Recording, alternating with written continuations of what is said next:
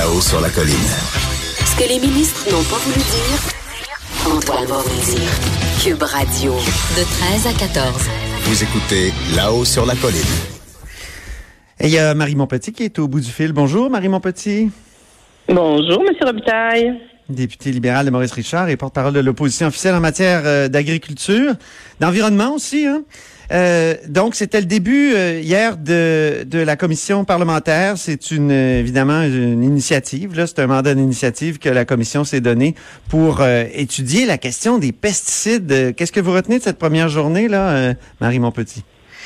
Ben écoutez, c'est euh, c'est un mandat, hein, juste pour qu'on se rappelle bien, c'est un mandat qu'on s'est donné comme commission, comme parlementaire, euh, suite aux révélations qui ont été faites par euh, par le lanceur d'alerte Louis Robert, qui dénonçait beaucoup de, de situations inquiétantes sur, entre autres, l'indépendance des chercheurs, sur la quantité de pesticides utilisés par, euh, par les agriculteurs, par les agronomes qui sont liés à l'industrie aussi. Et euh, c'est de, ça que découle, euh, de, de, ces allégations-là, que découle la commission. Hier, c'était une première journée de, de commission. On a reçu les trois les trois organismes, si on qui sont responsables de la réglementation. Donc, l'agence au niveau du fédéral, le ministère de l'Environnement et le ministère de l'Agriculture. Ce qu'on a appris hier, c'est qu'on a raison d'être inquiet. Euh, ah le sous-ministre à l'Environnement est venu. Vous savez qu'on a un, règlement que euh, nous, Parti libéral, on avait mis en place l'année dernière pour revenir restreindre l'utilisation euh, de pesticides et d'herbicides. Donc maintenant, un, agriculteur. Oui, c'est vrai. Le Parti libéral, le gouvernement libéral avait décidé ça. Ça a été un peu, peu surprenant, puis c'est arrivé comme ça. Oui, je me souviens. Ben, en fait, ça, ça, découlait d'une ça découlait de, d'une préoccupation qu'on avait, entre autres, oui, pour la santé euh, humaine, mais pour toute la question de la, de la, des décès de, des colonies d'abeilles. Abeilles là, qui, rappelons-le, comme pollinisateurs, sont responsables de 33 de notre alimentation. Donc, c'est de ce, dans ce cadre-là, dans le fond, qu'on est venu réglementer, mais restreindre beaucoup, beaucoup l'utilisation de ces cinq pesticides-là. En fait, maintenant, quand un agriculteur veut en utiliser, il doit avoir une prescription d'un agronome. Ah Donc, il doit faire la démonstration qu'il peut pas utiliser autre chose. Et là, ce qu'on a appris hier, en fait, c'est que euh, donc le règlement est en application depuis l'été dernier. On apprend qu'au bout euh, d'une saison, euh, il y a quand même 1500 prescriptions d'atrazine qui ont été faites par des agriculteurs et il y a 15 agronomes qui sont responsables de plus de la moitié de ces prescriptions-là. Et ces 15 agronomes-là sont tous liés à l'industrie. Ce sont tous des agronomes qui ont un lien avec le privé. Et euh, donc, qui ont... C'est ça qui n'est pas euh, normal. Ils sont comme en conflit d'intérêts, là, on pourrait dire, Marie Montpetit.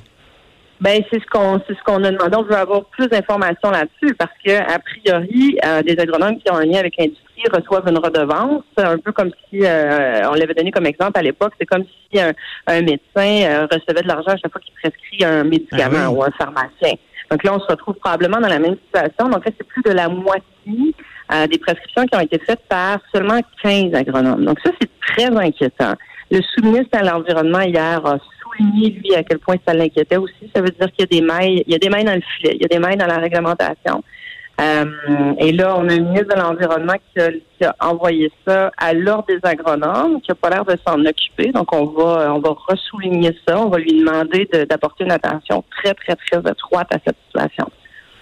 Bien. Euh, il faut se faire l'avocat du diable. Puis hier, je vous ai rencontré dans le couloir, là, puis on a discuté de ça. Il y a, bien des agriculteurs qui nous disent... Euh, mais là, sans Roundup, par exemple, sans, sans, sans herbicides, sans pesticides, comment je pourrais arriver, moi, dans ma dans, dans, dans ma, dans ma petite business? Et, euh, ça arrive souvent qu'on a cette espèce de dilemme-là qui est exposé. Et c'est arrivé justement en ondes ici à Cube entre Mario Dumont et Benoît Dutrisac l'autre matin. On peut écouter un extrait de, de leur discussion, on pourrait dire même presque une prise de bec là-dessus. Mario, euh, bonjour. Bonjour. T'as-tu euh, parlé du Roundup comme un poison vif? Ben oui. C'est un poison, le Roundup. Que tu connais -tu ça? Le Roundup? Ben là, c'est un... Sais, côté des fermes, t'as-tu... Ben non, mais si tu as vu le recours collectif, là?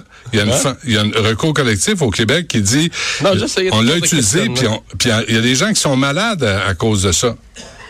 Il faut savoir ce qu'il y a euh, là-dedans. Santé Canada, là, t'as- t'as-tu vu l'ampleur des études de Santé Canada? Ben moi, je vois, je vois l'ampleur des poursuites, là, Mario. Il y a Ouais, des gens qui disent c'est pas bon pour la santé, puis les pesticides, les fongicides, les- on sait que c'est pas bon pour la santé. Il y en Bon a pour l'environnement, par exemple. pour? Pour l'environnement? Ben, je suis pas sûr, moi. T'es pas sûr? Non, je suis pas sûr. Puis Mais il y a des cas l'érosion de des Parkinson sols, qui pour sont. Ce que ça permet pour l'érosion des sols, pour faire des cultures avec un minimum de travail du sol. Hey, c'est tout un débat, tout un dilemme, hein, Marie Montpetit. Où vous vous situez, vous, là-dedans? Êtes-vous plus du Mont ou du Trisac? Ben, écoutez, et- et- la démonstration, elle est faite par plein d'agriculteurs au Québec euh, qu'il est possible de faire de l'agriculture sans pesticides. Euh, puis je vous ramène là, à, un, à un chiffre très précis dont on a discuté hier, là, parce que nous, on avait mis en place la politique qui s'appelle la politique bioalimentaire pour justement favoriser, soutenir des agriculteurs qui veulent faire une transition vers une, une production qui est euh, biologique. On est rendu à 8% euh, du territoire euh, agricole qui est biologique. Donc, ça, ça se fait. Puis il y a plein d'agriculteurs, je- vous l'avez peut-être vu, l'Union des euh, l'UPA. Euh, L'UPA qui a présenté un plan vert qui veut justement faire une transition vers une agriculture qui est plus euh, de l'agriculture raisonnée ou de l'agriculture biologique qui utilise moins de pesticides, qui en utilise vraiment au besoin, parce que dans certains cas, ça peut être nécessaire. Puis il y a toute une question de dose aussi. Là. Euh, les cas qu'on a vus, c'est arroser avec du glyphosate. C'est pas nécessaire, c'est pas nécessaire. Il y a dans certains cas où ça va l'être pour des situations, des, des bestioles bien précises euh, qui, euh, qui vont venir sur euh, les, les, les, les, les vignobles, par exemple, ou sur les pommes. Mais la question, c'est un, est-ce qu'il y a des produits euh, de remplacement qui peuvent être utilisés, qui sont moins dommageables? Deux, est-ce qu'il y a moyen de cultiver autrement? Nous, ce qu'on sait, c'est que ça se fait. Il y a des agriculteurs qui cultivent autrement, euh, qui utilisent des techniques différentes et qui arrivent à le faire. Donc, de toute évidence, ça peut se faire. Une fois qu'on a dit ça, là, je, je veux bien préciser la commission. Euh, L'objectif, c'est pas de faire, euh, c'est pas de faire non plus le procès des agriculteurs au Québec. C'est de venir justement faire un portrait de la situation, puis d'arriver à faire des recommandations qui vont venir justement soutenir les agriculteurs pour qu'ils puissent faire ce virage-là vers une agriculture qui utilise moins de pesticides. Mais il y en a déjà beaucoup. déjà, déjà, si vous si vous mettez en lumière le fait que plein d'agronomes sont en conflit d'intérêts, puis alors qu'on se fie à eux pour faire des prescriptions, pour avoir finalement une utilisation raisonnée de ces produits-là, ça, sera déjà un grand pas de fait, je trouve. Ben ça, c'est un grand problème parce que encore là, faut pas perdre de vue l'agriculteur, il est au champ. Euh, il n'est pas en train de commencer à faire une revue de littérature euh, sur les études épidémiologiques qui ont été faites sur les différents pesticides. Lui, il y a un problème, il y a telle bestiole telle année qui se présente. Euh, et, Il veut et- une solution, et- ouais. et Une situation il demande à l'agronome, écoute, qu'est-ce que je fais? L'agronome, il dit, ben écoute, mets ça, parfait. C'est ça la dynamique.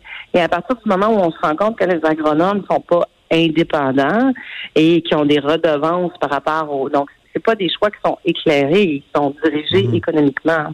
Et euh, si on est capable justement effectivement d'aller accompagner beaucoup mieux nos agriculteurs euh, avec des agronomes euh, à tout le moins indépendants, déjà ça va être euh, ça va ça va permettre une, une- une agriculture aussi qui est plus euh, plus efficace, plus euh, ça va être économiquement très très rentable aussi pour les agriculteurs. Je peux pas vous laisser partir sans vous parler quand même de la course à la direction, Marie, mon petit. Carlos Letao qui est intéressé, est-ce que vous, vous êtes intéressé par la candidature de Carlos Letao? Mais vous savez que moi j'ai déjà annoncé que j'étais en réflexion sur la question, donc Ben oui. tout viendra euh, tout viendra à point. Mon collègue Carlos c'est euh, un homme brillant, euh, formidable, tant du point de vue personnel que du point de vue professionnel. C'est un très grand économiste.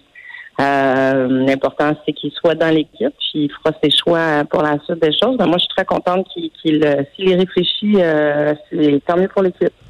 Est-ce qu'on peut se présenter comme premier ministre à 66 ans?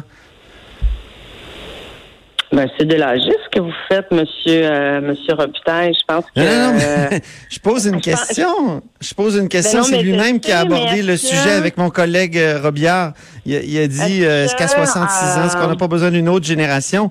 Puis quand on parle d'une autre génération, ben là, plusieurs pensent à vous, à Marois Risky, à Dominique Anglade. Non, mais je pense que de toute façon, euh, Monsieur euh, Monsieur Létard est pas plus euh, pas plus vieux que Pierre Moreau, qui euh, qui était un très bon candidat, très bon candidat également, pas plus vieux que euh, Monsieur Legault euh, présentement qui est Premier ministre.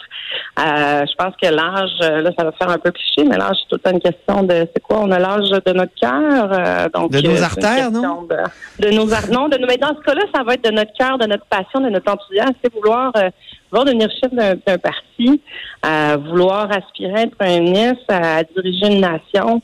Euh, c'est pas une question d'âge, je pense que c'est une question de, de volonté, d'am- d'am- d'ambition dans le sens d'ambition sociale, euh, de passion, d'enthousiasme, de, de, de- d'abnégation aussi. Là, ça demande, euh, ça demande, euh, ça, demande tout un sacrifice. Donc, je pense qu'il faut, euh, faut avoir, faut avoir la passion. C'est pas une question d'âge. Là. Puis si Ben, j'aime ça vous entendre là-dessus parce que vous savez que moi, je suis membre de la FADOC. Depuis que j'ai 50 ans, j'ai mon collègue ça, Charles Le Cavalier qui m'a inscrit à la FADOC. Et, et donc, que vous entendre dire tout ça, là, ça, me, ça me rassure. Et comme dirait Dominique Champagne avec son beau péronisme de vendredi, c'est du miel à mes oreilles. hein. Miel On à parle d'abeilles. hein, ben on, oui. on parle d'abeilles. Après Donc, ça, après ça, M. Robitaille, c'est comment on vieillit dans sa tête? Est-ce qu'on se modernise sur nos idées ou pas? Et là, ce que je Ouais. peux vous dire, c'est que Carlos Letao, c'est un homme extrêmement, extrêmement moderne dans ses idées. Il reste très jeune. Là, après ça, c'est peut-être la question que vous devez vous poser. Vous, Est-ce que vous vous modernisez? Est-ce que vous vieillissez bien dans vos idées? bien sûr. Je vous laisse là-dessus. Mais vous, mais, mais, mais vous, Marie, vous vous donnez jusqu'à quand pour euh, prendre une décision, euh, pour mettre fin à votre réflexion? Ah, j'ai pas de, j'ai pas de, j'ai pas de croix sur euh, sur mon agenda avec une avec une date. Il y a des, il y a des, il y a des discussions qui se font. Moi, j'étais très touchée parce que été sollicitée par euh, par euh, de nombreux militants euh, au Conseil général. C'est toujours, euh, c'est toujours agréable d'être sollicité en ce sens-là. Euh, c'est sûr que le dossier de l'environnement aussi prend beaucoup de place. Et euh, la commission jeunesse veut que ça fasse partie des priorités dans la dans la course euh, dans la course à la chefferie, dans les dans les débats qu'il y aura, dans les idées qui vont être apportées. Mais euh, c'est pas euh, comme je dis, j'ai pas de j'ai pas de X sur mon calendrier euh, pour ça exactement. Très bien. Ben, merci beaucoup, Marie Montpetit. Au plaisir, M. Robitaille, toujours Un agréable. plaisir. Pour moi aussi. C'était Marie Montpetit, donc députée euh, libérale de Maurice Richard et porte-parole de l'opposition officielle en matière d'environnement, entre autres. Ne partez pas parce qu'après la pause, c'est notre analyse sportive de la période des questions du jour de ce matin avec François Parenteau et Lise Ravary.